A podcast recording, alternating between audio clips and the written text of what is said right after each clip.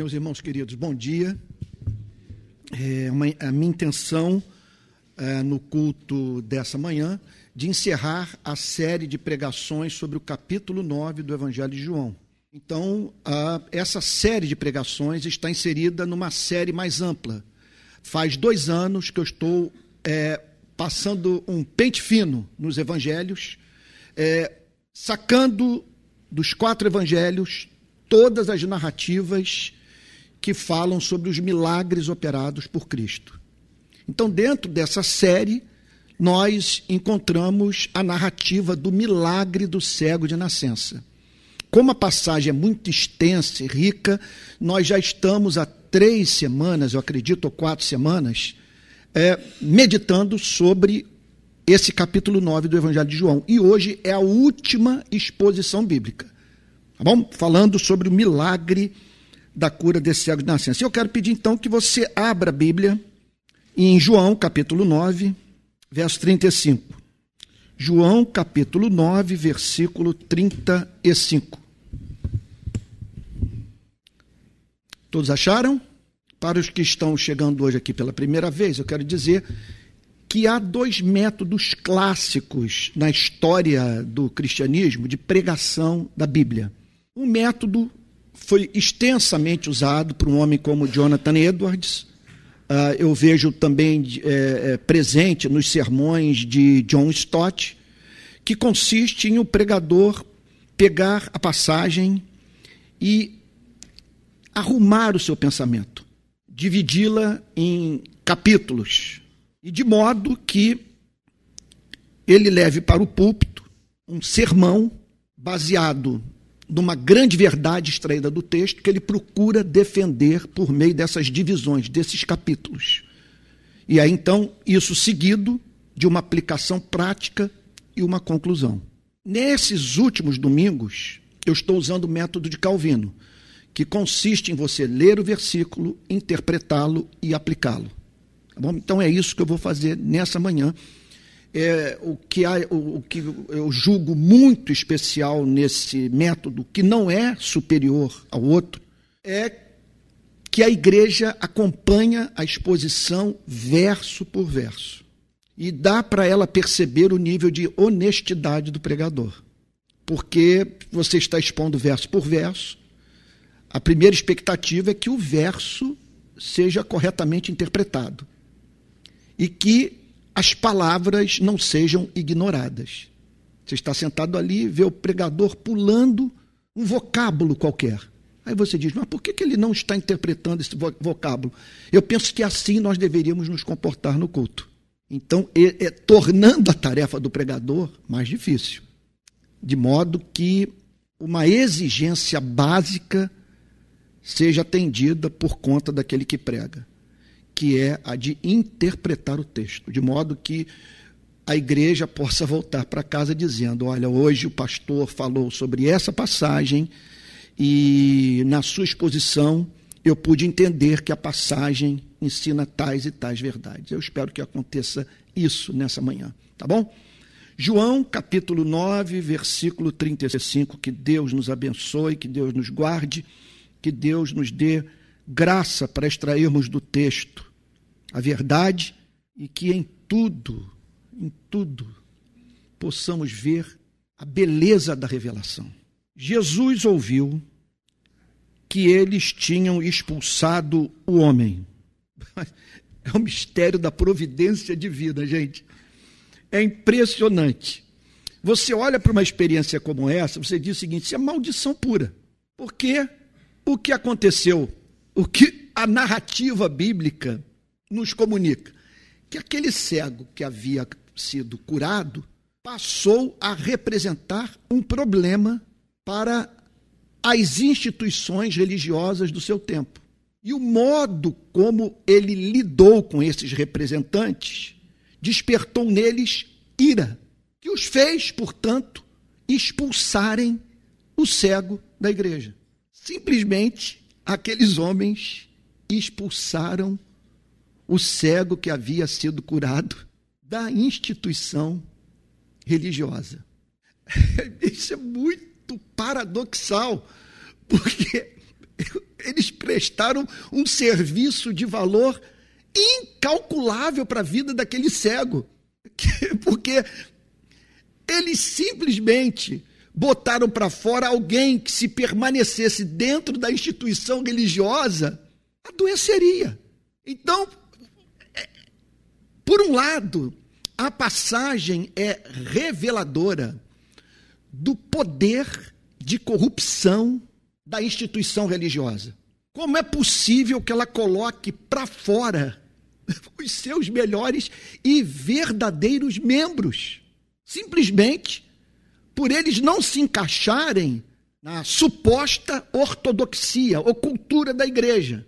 Mas, ao mesmo tempo, a providência divina usa essa experiência que não é fácil, essa exclusão, esse expurgo, como uma forma de preservar o verdadeiro Filho de Deus do contato com uma instituição carente de beleza, carente da verdade, carente do Espírito Santo.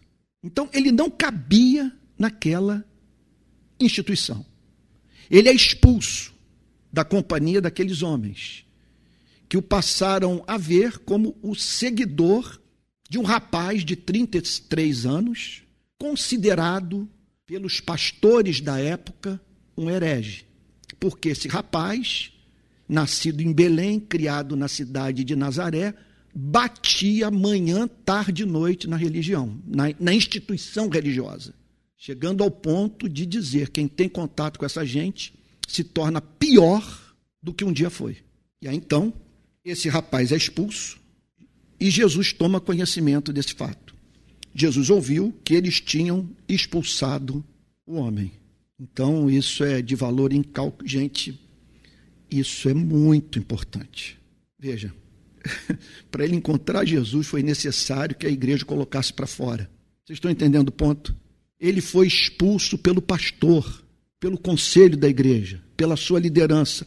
Contudo, foi acolhido por Cristo.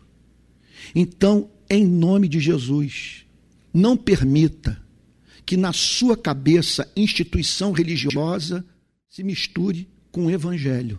Sempre que você estiver perante um pregador que não fala coisa com coisa, um culto tocado à base de canções insuportáveis, sempre que a membresia da igreja, no seu comportamento, for vista como você, aquém da forma como vive, gente que você conhece e que jamais botou o pé dentro de uma igreja, em nome de Jesus, não confunda essas experiências decepcionantes com o Evangelho. Isso é instituição. Então, olhe para a coisa e diga o seguinte: não é possível que o Criador dos céus e da terra esteja envolvido com algo tão medíocre. Foi a experiência que eu tive lá na casa dos meus 30 anos, em Jerusalém, início dos anos 90.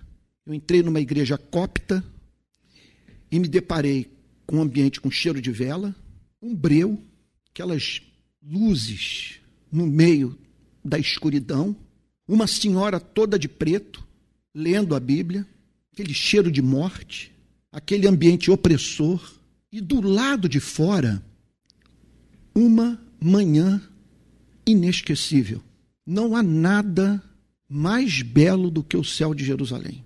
Eu encontrei poucos lugares do mundo com uma luminosidade tão reveladora da glória de Deus. E ali então, 1990, 91, 92, eu dentro daquela igreja cópita perguntei para mim mesmo, como que essas pessoas, a partir da contemplação desse céu e da leitura dos evangelhos, chegaram a uma cultura religiosa como essa.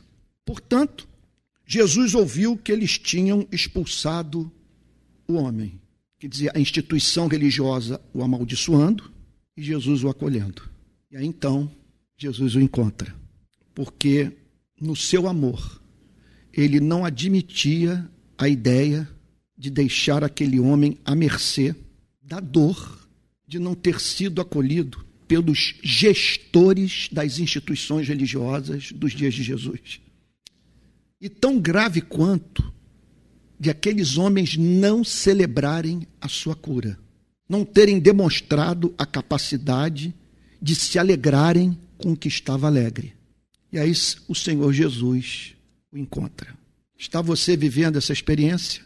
Você teve que se posicionar, você deixou claro o seu ponto de vista, você olhou para o comportamento da igreja e disse: Isso é incompatível com o Evangelho.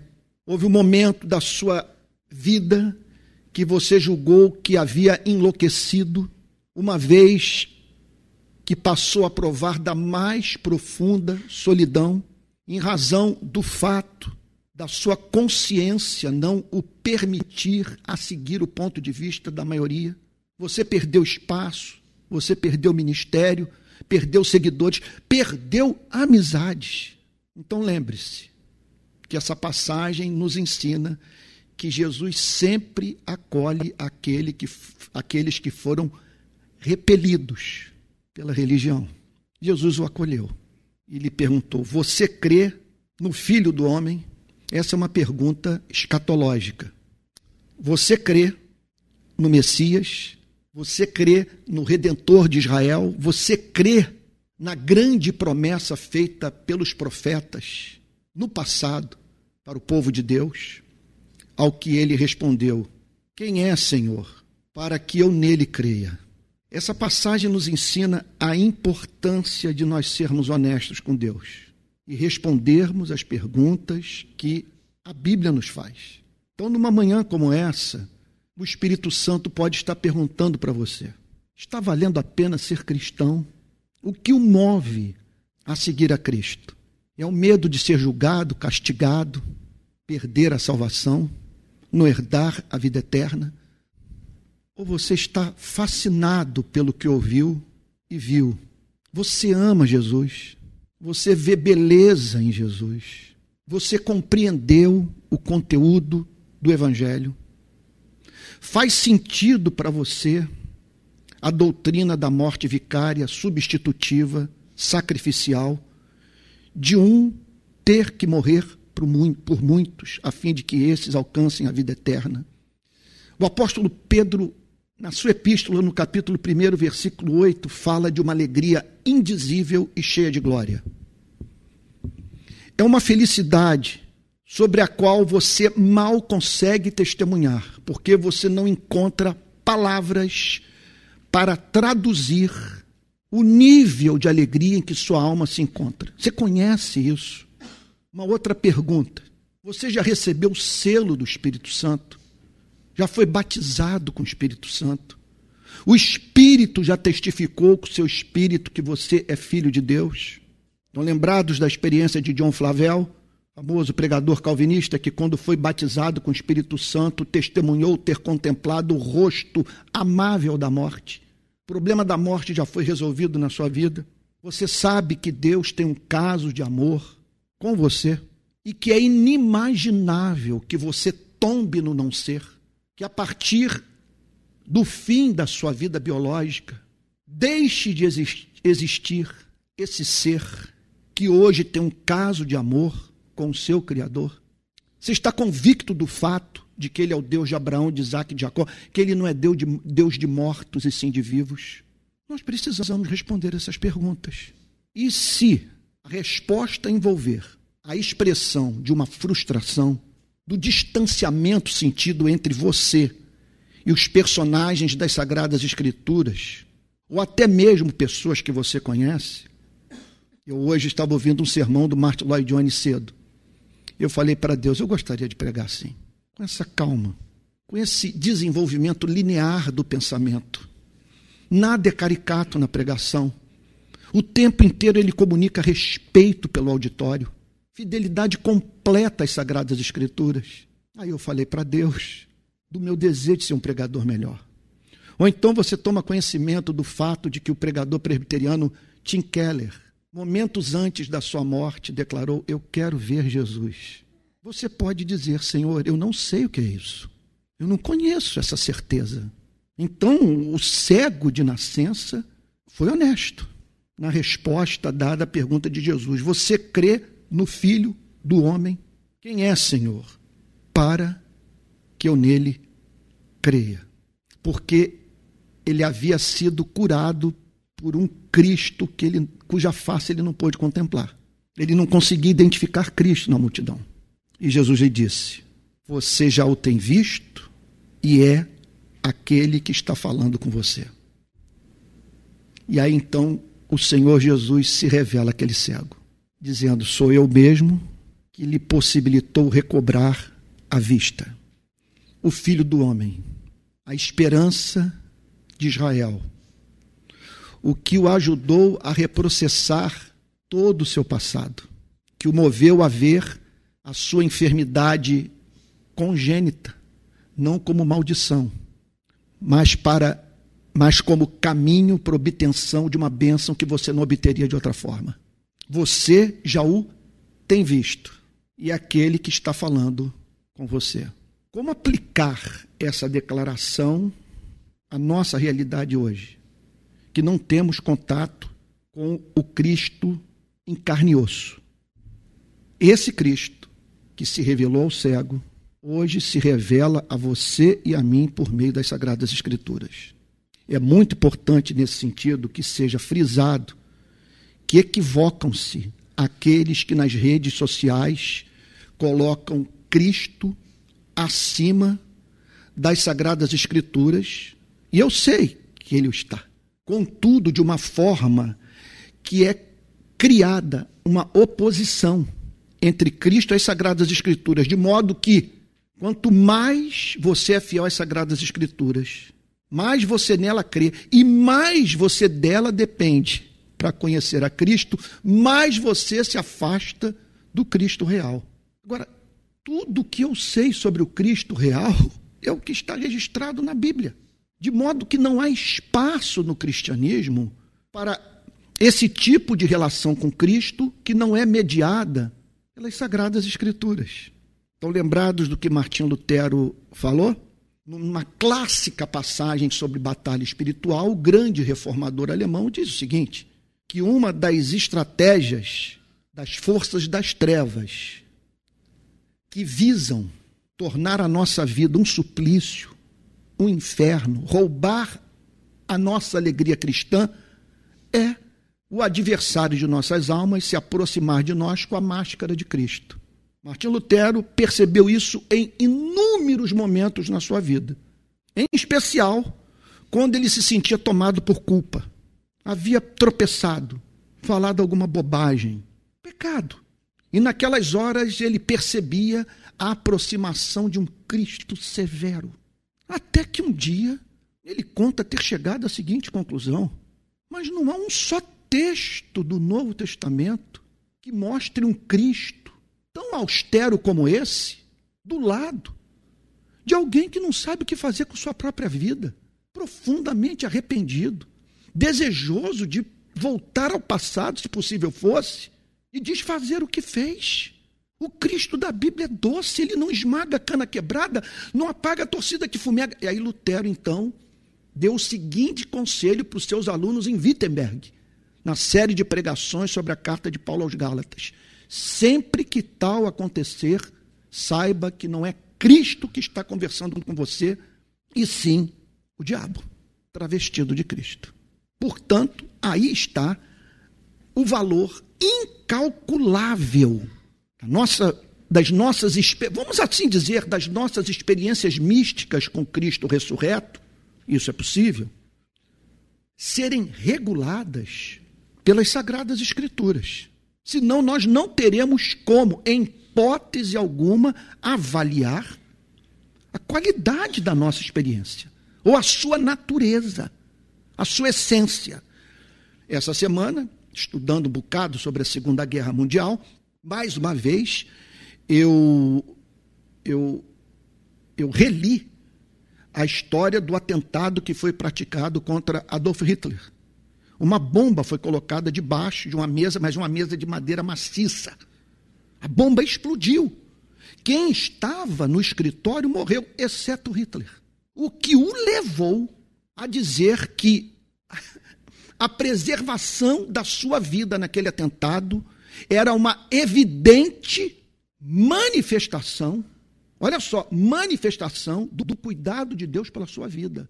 De que Deus o preservou para ele cumprir o seu propósito. Qual o propósito?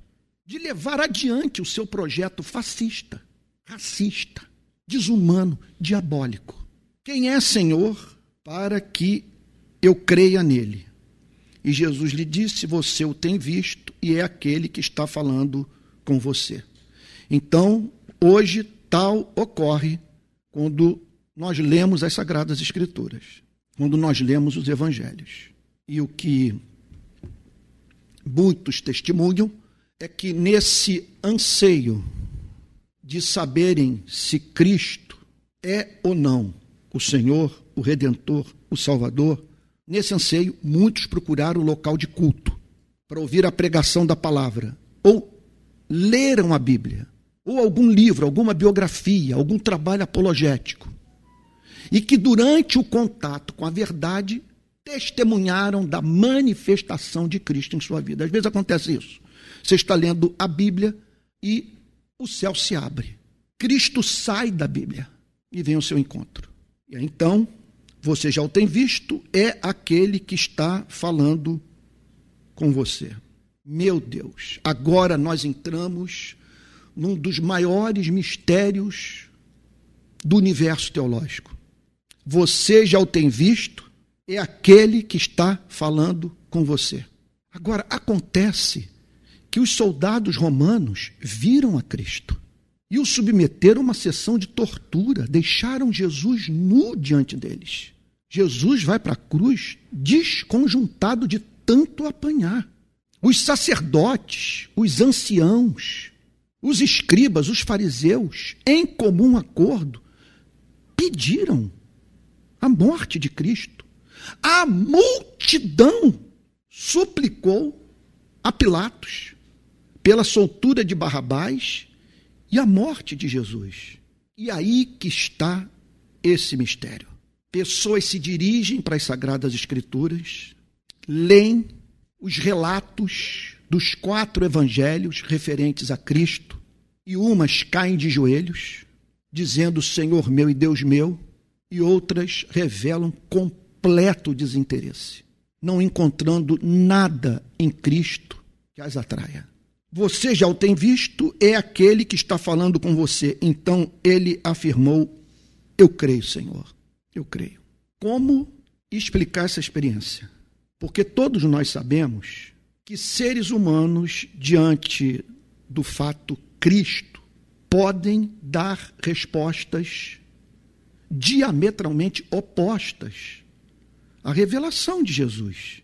É aquela história contada por Martin Lloyd Jones de duas celebridades inglesas que foram ouvir um certo pregador. Depois vocês chequem aí essa história repetida por Martin Lloyd Jones. Eles foram ouvir um, um certo pregador, não vou mencionar o nome, é alguém muito famoso da história do protestantismo inglês. E ao término do os dois se encontram do lado de fora, e um deles, que era crente, um desses personagens da história política da, da, da Inglaterra, saiu da igreja curioso para saber qual era a resposta do seu amigo não cristão a pregação daquele famoso pregador. O que ele havia experimentado, o que ele havia aprendido da mensagem. Ao que esse sujeito, William Pitt, vira-se para ele e diz o seguinte: Olha, eu não entendi nada do que esse homem falou. Absolutamente nada. Enquanto que o outro encontrava-se em estado de absoluto encanto com a pregação. Você já o tem visto, é aquele que está falando com você. Então ele afirmou: Eu creio, Senhor. O diálogo subsequente de Cristo com o cego, que vem depois nessa narrativa, nos ajuda profundamente a entender o milagre da fé. O que leva uma pessoa a dizer: Eu creio, Senhor. Quando eu me converti, assolado por dúvidas, eu não sabia só fui tomar consciência disso no ato da minha conversão. Eu não sabia que tinha uma cabeça tão existencialista. que havia um cético dentro de mim. Poderia até usar uma outra ilustração. Um demônio que não me dava sossego, me acompanhava e que acabou virando um grande amigo. Me prestou um serviço imenso, porque a graça havia operado de uma tal maneira que eu queria crer. E ele vinha com as dúvidas. Então, de um lado, uma pessoa que queria crer. Do outro lado, alguém que exigia de mim sinceridade, honestidade coerência. Sua fé tem que estar estribada em bases racionais. E eu quero que você me explique tais e tais coisas. Como você sabe que a Bíblia é a palavra de Deus? Como que você pode afirmar que Jesus Cristo ressuscitou? Como que você explica as desgraças desse planeta? Tanto sofrimento. Perguntas não paravam. Mas por que, que eu digo que ele virou um parceiraço? Porque foi em razão dessa obra, desse espírito maligno que me acompanhava, eu passei a ler como um desesperado. E me tornei obcecado por uma comunicação racional, precisa, objetiva da verdade. Ele me botou para estudar. E como eu queria crer, eu orava.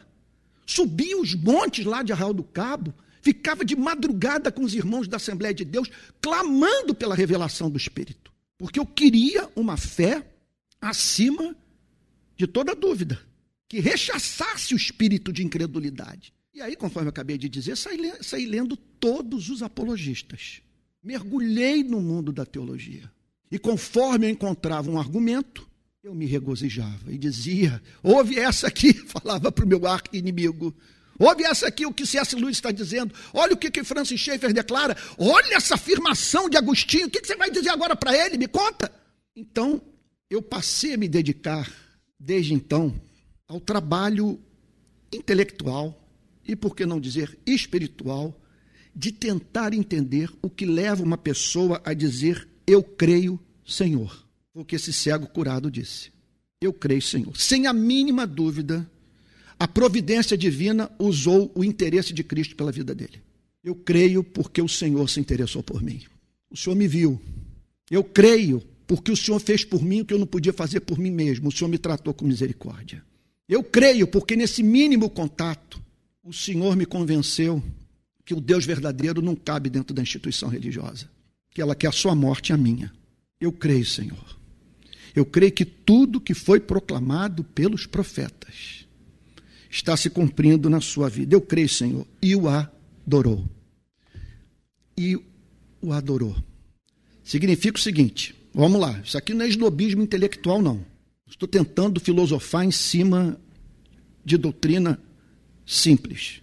Esse ato de adoração é o reconhecimento, sem a mínima dúvida, da beleza de Jesus.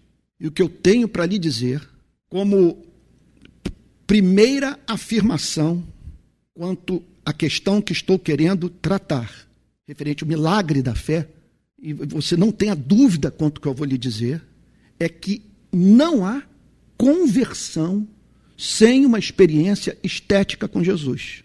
Você não vai ver um índio que foi evangelizado e que se converteu elaborar o pensamento dessa linha. Muito provavelmente, você não encontrará dizendo: Eu tive um encontro com a beleza. Mas é indubitável. Quando uma pessoa é regenerada pelo Espírito Santo, torna-se habilitada a ver beleza em Cristo em a sua, e, e a sua mensagem.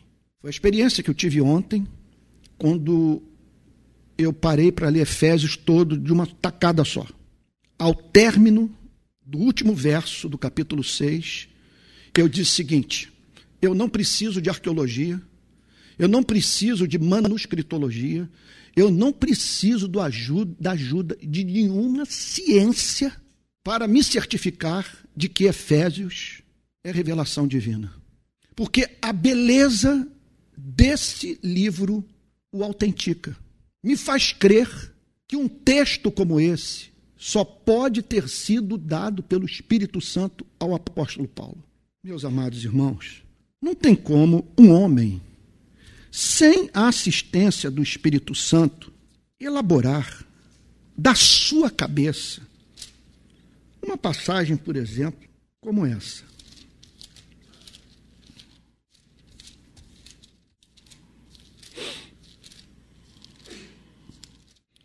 Ele lhes deu vida quando vocês estavam mortos em suas transgressões e pecados nos quais vocês andaram, andaram noutro tempo, segundo o curso deste mundo, segundo o príncipe da potestade do ar, do espírito que agora atua nos filhos da desobediência.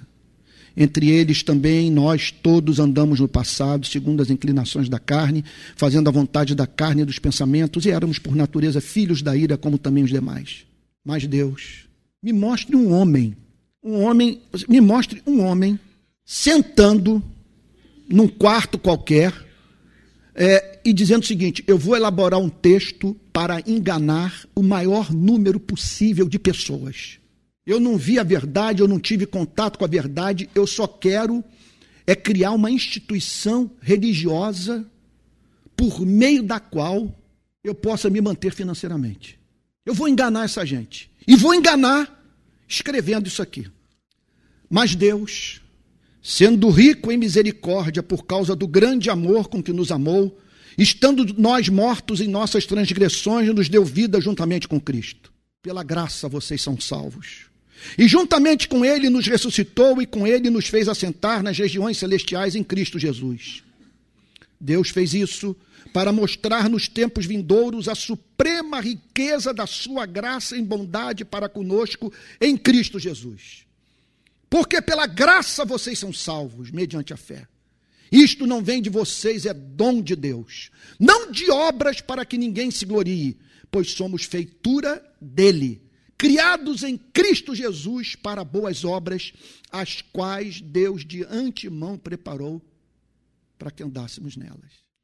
Sinceramente, não menosprezo a manuscritologia, o trabalho dos arqueólogos, sabe, a, a, a, todo esse, esse biblicismo que tem como objetivo é, fazer essa incursão na história a fim de se chegar ao texto é, que foi redigido por um apóstolo ou, alguém, ou por algum, ou alguém ligado a um apóstolo de Cristo. Contudo, ninguém se converte assim. Ninguém se converte porque leu um apologista dizendo o seguinte: olha, uh, há 24 mil manuscritos do Novo Testamento espalhados pelo mundo. Então, embora nós não tenhamos mais o original escrito pelo apóstolo Paulo, é tanta cópia do original que, mediante comparação de um texto com outro, você pode chegar ao texto que foi redigido por Paulo. Isso tem algum valor? Não nego, mas ninguém se converte assim. Olha o que, que o texto diz. Eu creio, Senhor, e o adorou. Ele viu beleza em Jesus. E aí então, verso 39, Jesus continuou: Eu vim a este mundo para juízo. Jesus está aqui falando sobre a sua missão. O que ele está dizendo é o seguinte: como resultado da minha vinda, duas consequências imediatas se seguiriam. Os que não vêm verão, e os que vêm se tornarão cegos. Como explicar uma passagem como essa? Que ele está dizendo que o seu evangelho seria proclamado. Pessoas, mediante o contato com a mensagem de Cristo, tomadas por encanto pelo que ouviram, seriam levadas à fé, curadas da sua cegueira. Que muitos clamariam: Senhor, abre os meus olhos para que eu contemple a sua glória.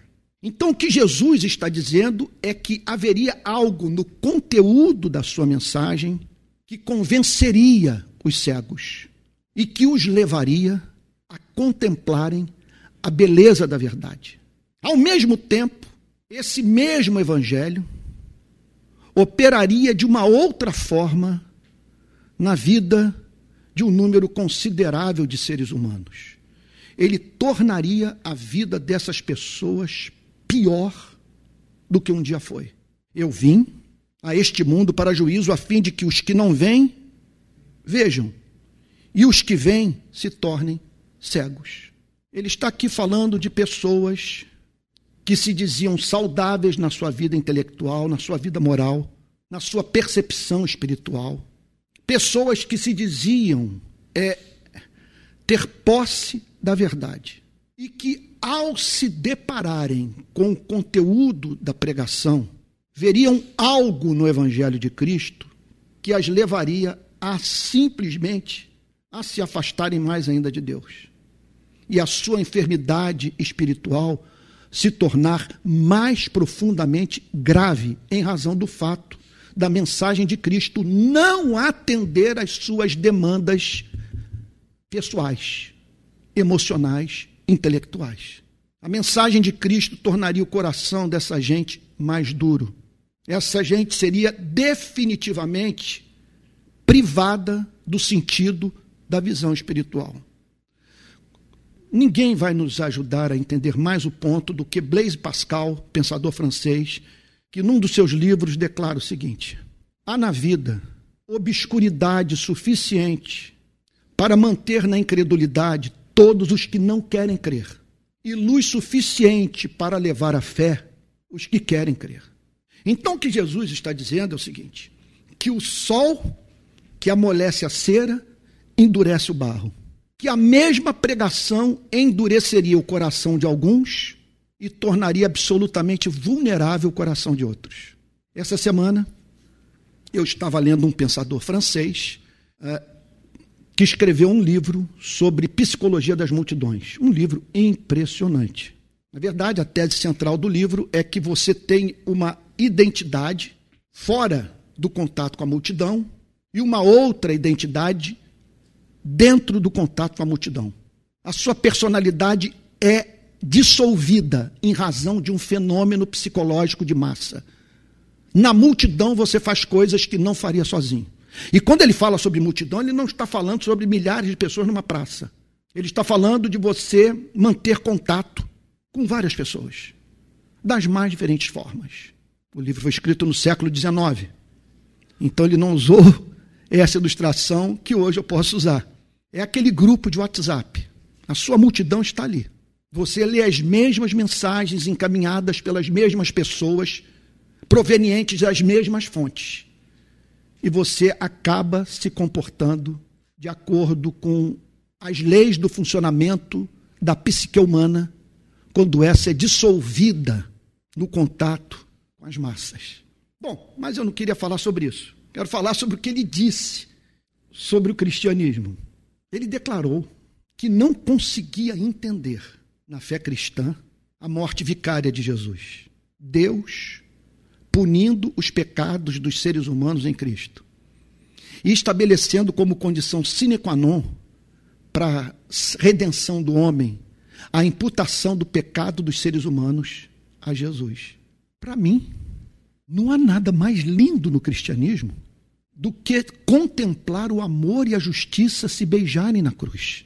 Deus nos perdoando, nos tratando com amor, mas assim o fazendo de modo justo, deixando claro que ele abomina o pecado e que a nossa maldade lhe causa tamanha indignação, ela é tão distante do que Deus quer para a vida humana.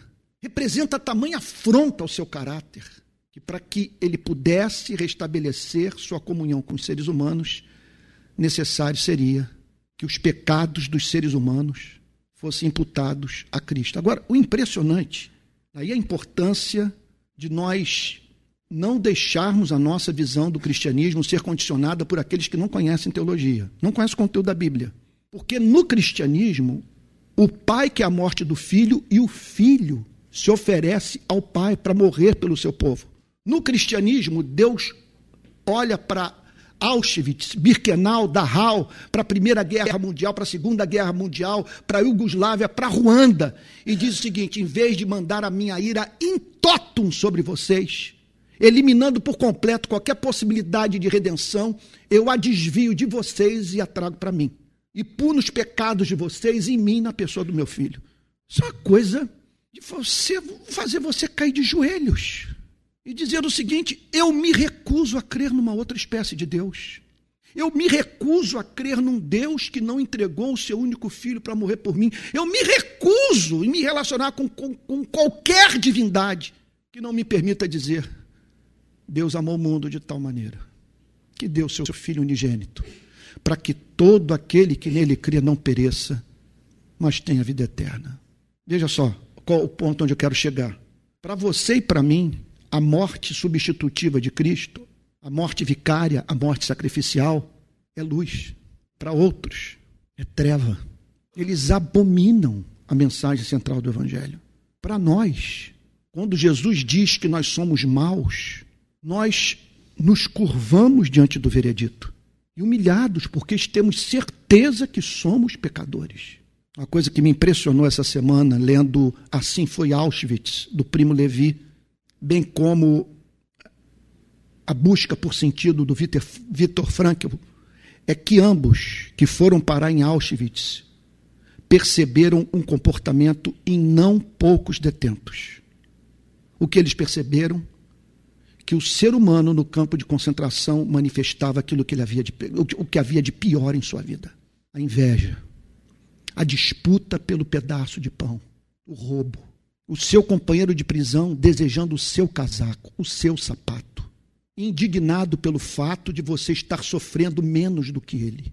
Eu fechei o livro e disse para mim mesmo: Senhor, isso significa que se alguém me perguntar quem eu sou, eu terei que responder: Eu sou Antônio, nascido em 1962 no Rio de Janeiro, tornado cristão em 1982, numa igreja presbiteriana em Niterói, e que não passou por um campo de concentração, e que não foi na vida submetido a pressões tais que me levariam a me comportar como um selvagem. Portanto, quando eu oro dizendo não me deixe cair em tentação, o que eu estou pedindo é não permita que as circunstâncias da minha vida se tornem tais a ponto de eu me comportar como um bicho, Agora, vai dizer para o incrédulo que ele é pecador.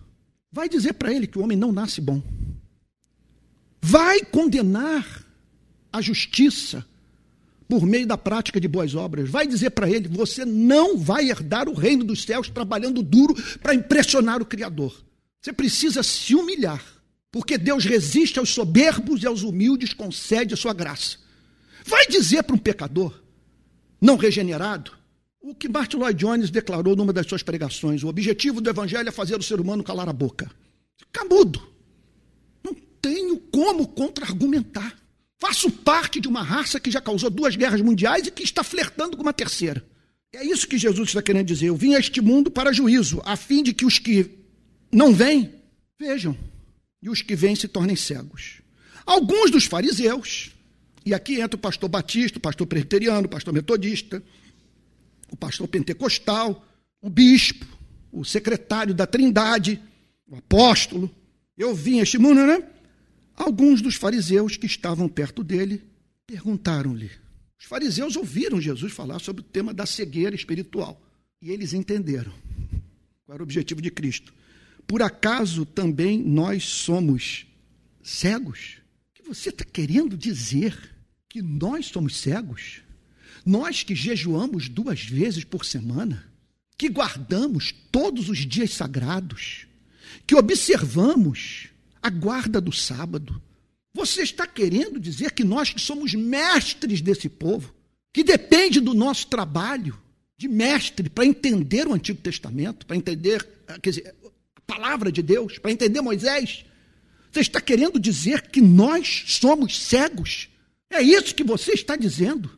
Não há como, gente, num, num país como o nosso, cujas instituições religiosas encontram-se acometidas pelos mesmos males presentes nas instituições religiosas dos dias de Jesus, que levaram essas mesmas instituições a desejarem a morte de Cristo, não há como você se levantar para pregar e não ofender muita gente. Não estou dizendo que você vai ser descortês, não estou dizendo que você vai ser estúpido.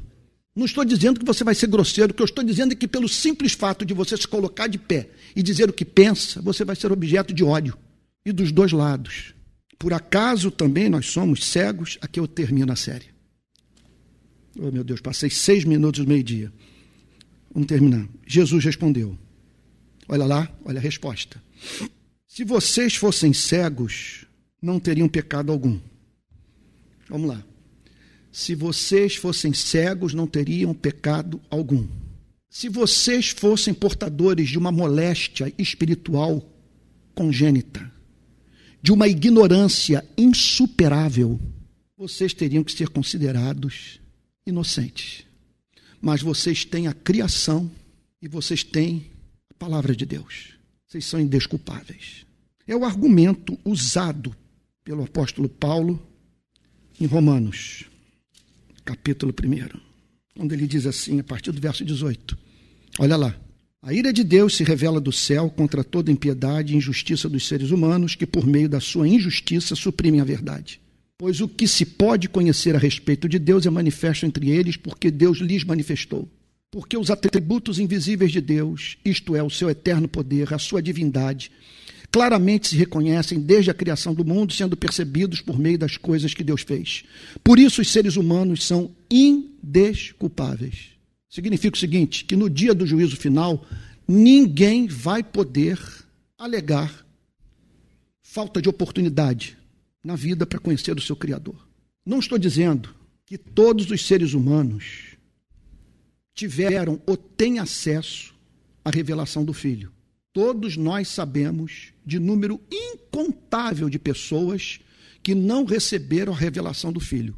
Contudo, todos os seres humanos receberam a revelação do Pai. Ninguém será condenado por Deus por não ter crido no Messias sobre o qual jamais ouviu falar.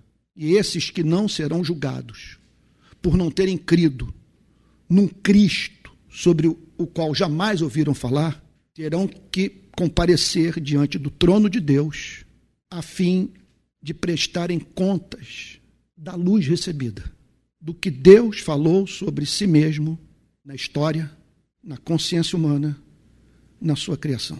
Vocês são indesculpáveis. Indesculpáveis porque eu ficaria aqui o dia inteiro respondendo essa pergunta, mas deixa eu só pegar aqui um viés.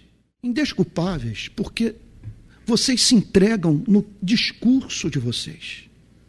Vocês vivem lacrando pessoas. Vocês amam lacrar pessoas.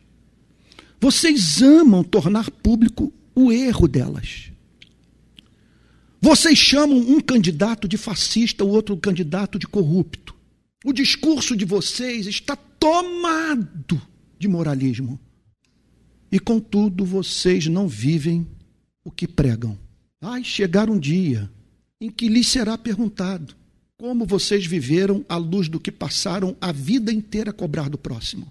Tais homens são, por isso, indesculpáveis. É isso que Jesus está querendo dizer. Se vocês fossem cegos, não teriam pecado algum. Alguns podem até dizer o seguinte: se vocês se considerassem cegos, a condição de vocês não seria tão grave quanto é. Porque vocês estão dizendo que vem. Que vocês conseguem enxergar o que esse pobre homem que acabou de ser curado não consegue ver. Aí a palavra final de Cristo. Olha, que declaração contundente que eu gosto aqui, deixa eu abrir um parênteses, na mensagem de Cristo, essa simetria que o faz, ora se manifestar como cordeiro, ora como leão. Para esses fariseus, ele se manifestou como leão, para o cego, como cordeiro. E ele sempre é leão para o religioso empedernido. Olha o que, que ele diz. Mas porque agora dizem, nós vemos, pecado de vocês permanece. Vocês estão dizendo que estão curados que não tem o que aprender comigo, que vocês enxergam tudo, embora a vida de vocês o negue. Eu vejo nessa passagem a aplicação do princípio: a quem muito foi dado, muito lhe será cobrado. O que nos cabe fazer? Eu termino uma mensagem como essa com muita vontade de orar, por saber que a cegueira espiritual só pode ser vencida pela graça divina. Isso é algo dado graciosamente por Deus, o que levou o apóstolo Paulo a dizer: certamente a palavra da cruz é loucura para os que se perdem, mas para nós que somos salvos, ela é o poder de Deus. Os judeus pedem sinais, os gregos buscam sabedoria, mas nós pregamos o Cristo crucificado, escândalo para judeus, loucura para os gentios. Agora, Olha a conjunção adversativa. Mas, para os que foram chamados, tanto judeus como gregos, Cristo é o poder de Deus e a sabedoria de Deus. Porque a loucura de Deus é mais sábia do que a sabedoria humana e a fraqueza de Deus é mais forte do que a força humana. Então a nós só nos cabe orar, mas com base numa promessa. Jamais um cego procurou a Cristo em busca da cura para sua cegueira espiritual e que não foi curado por ele. Vamos nos colocar de pé e orar? Pai Santo, nós sabemos que o pecado não é apenas o que nos leva a explorar, a matar, a adoecer pessoas. Pecado também é algo que condiciona o funcionamento da nossa cabeça e que nos impede, Senhor, de contemplar a beleza da verdade revelada. Senhor, todos nós estamos familiarizados, faz parte do nosso cotidiano, com aquela experiência à mesa que nos faz perceber que certos alimentos não podem ser ingeridos antes de outros, sob pena de perdermos o paladar, o prazer de comermos. Chegamos ao ponto de dizer que alguns vinhos combinam com determinados pratos e outros não. Senhor, o que nós ignoramos é que existe na vida o que estorva o nosso paladar espiritual, que nos impede de ter prazer no Evangelho. Senhor, nós não temos tempo a perder. A vida é dura, curta, incerta. Guarda o nosso coração, Senhor. Não permita que nada concorra com a fé em Jesus Cristo, que nada nos impeça de ver beleza na verdade e nos deleitarmos em Ti.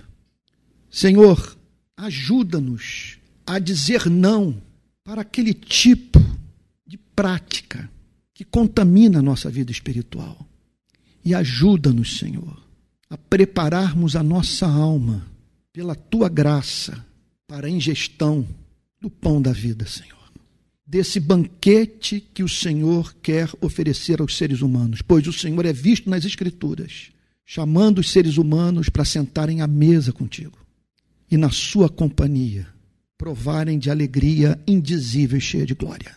Senhor, abra os olhos do nosso coração, que vejamos beleza no Evangelho, que possamos, Senhor, passar pela experiência desse cego, que ao ver Jesus o adorou. Não queremos ser apenas ortodoxos, Senhor. Nós queremos ser amantes da verdade.